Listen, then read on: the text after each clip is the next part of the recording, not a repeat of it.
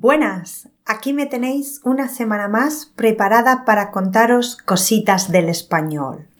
Hoy, si estás escuchando este episodio el día que lo publico, es jueves santo, lo que significa que estamos en Semana Santa.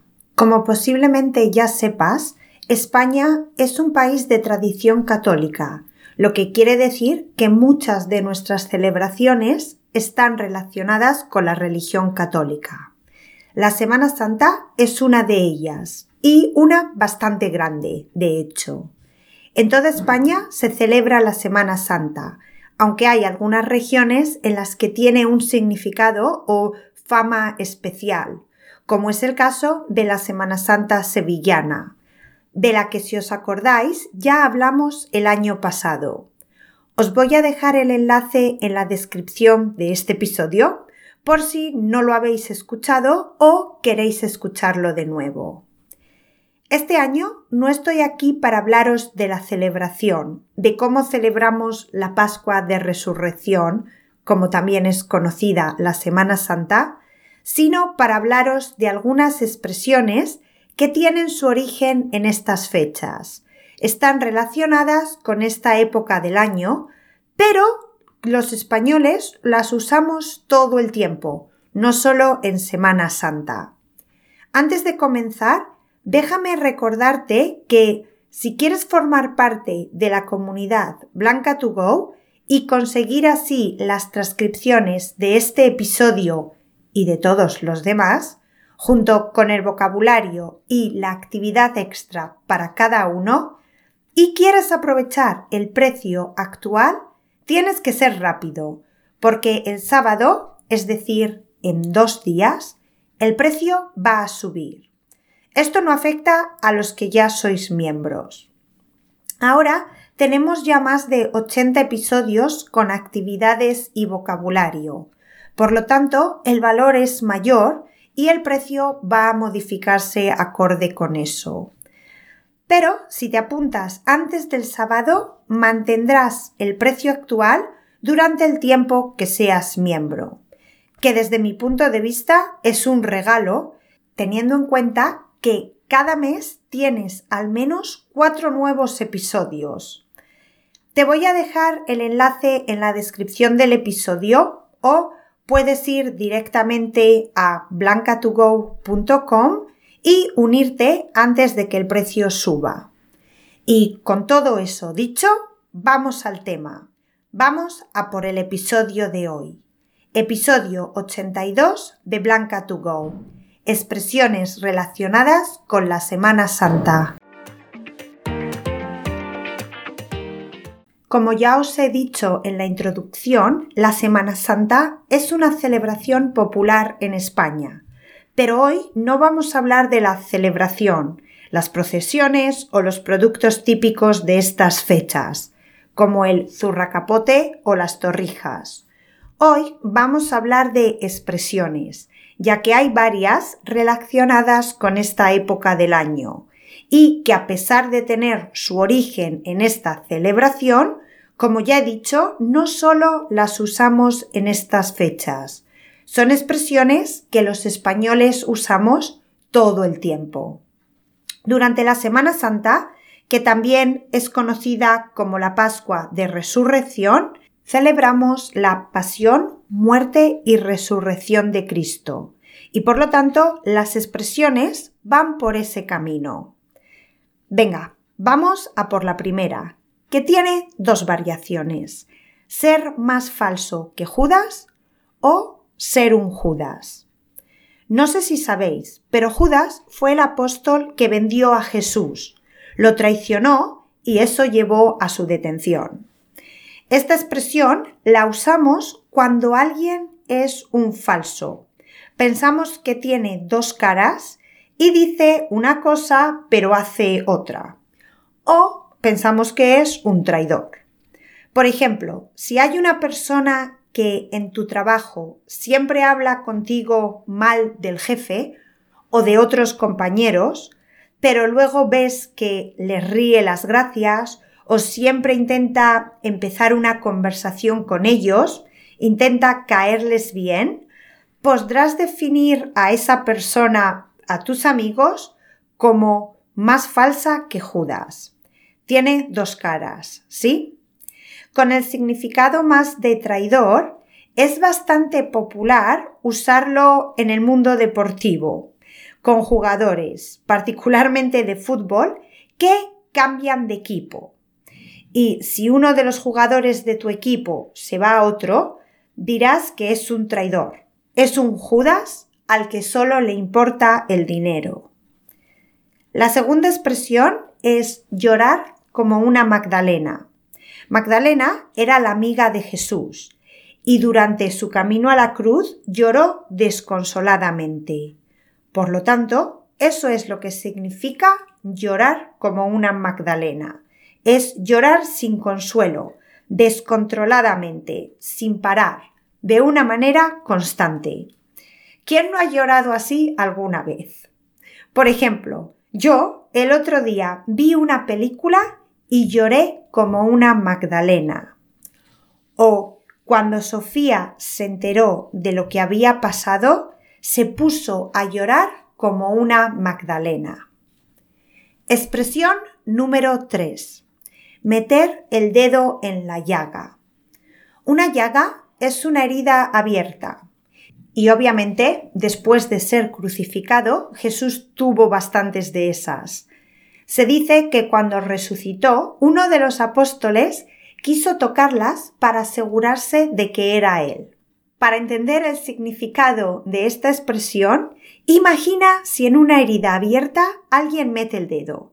Eso nos va a doler muchísimo. Y eso es lo que expresamos con esta expresión. La usamos cuando alguien habla de un tema delicado que va a doler o que es sensible y no queremos mencionarlo. Imagina que una amiga ha perdido su trabajo y está buscando uno nuevo, pero está un poco desesperada porque no ha escuchado de ninguna oferta. Y otra de tus amigas, con muy poco tacto, pregunta ¿Pero todavía no has tenido ninguna entrevista? La amiga que busca trabajo podría responder un poco a la defensiva. Ya te he dicho que no, deja de meter el dedo en la llaga. O si uno de tus amigos se acaba de separar y sabes que otro amigo va a ir a visitarlo, puedes decirle no metas el dedo en la llaga preguntándole por la separación. Siguiente expresión. La procesión va por dentro. La procesión es un evento donde se va de un lugar a otro de manera solemne y muchas veces de forma pública con un fin religioso. Y durante la Semana Santa hay muchas procesiones y son muy emotivas. Las personas, muchas personas muestran sus sentimientos, pero otras no. Y no quiere decir que por ello estén sintiendo menos. Y eso es lo que significa esta expresión. Decimos que la procesión va por dentro cuando queremos expresar que no importa tu apariencia, los sentimientos están dentro. Podemos poner una buena cara y eso no significa que estemos sintiendo menos que otra persona que está llorando, por ejemplo. Volvemos al tema del trabajo. Imagina que quedas con tu amiga Sonia, que es la que ha perdido el trabajo, y la ves bastante bien. Cuando otra amiga te pregunte ¿Cómo está Sonia? podrás decirle Pues la verdad que yo la vi bastante bien, pero ya sabes que la procesión va por dentro. Y podrías añadir No la pregunté nada del curro porque no quería meter el dedo en la llaga. Y así tendrías dos expresiones en un mismo ejemplo. Continuamos con de Pascuas a Ramos. Como ya os he dicho, a la Semana Santa se le llama también Pascua. Y Ramos hace referencia al Domingo de Ramos, que es el domingo antes de Semana Santa. Pues si algo pasa de Pascuas a Ramos, tiene que pasar casi un año hasta que vuelva a ocurrir. Por lo tanto, usamos esta expresión para indicar que algo es infrecuente, no pasa a menudo. Por ejemplo, ahora que nos hemos hecho mayores, mis amigas y yo salimos de Pascuas a Ramos, ¿sí? Muy de vez en cuando.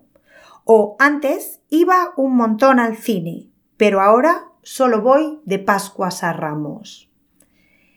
Acabamos con ser un calvario o pasar un calvario, que son dos variaciones y que usamos para indicar que algo es muy duro, una tortura.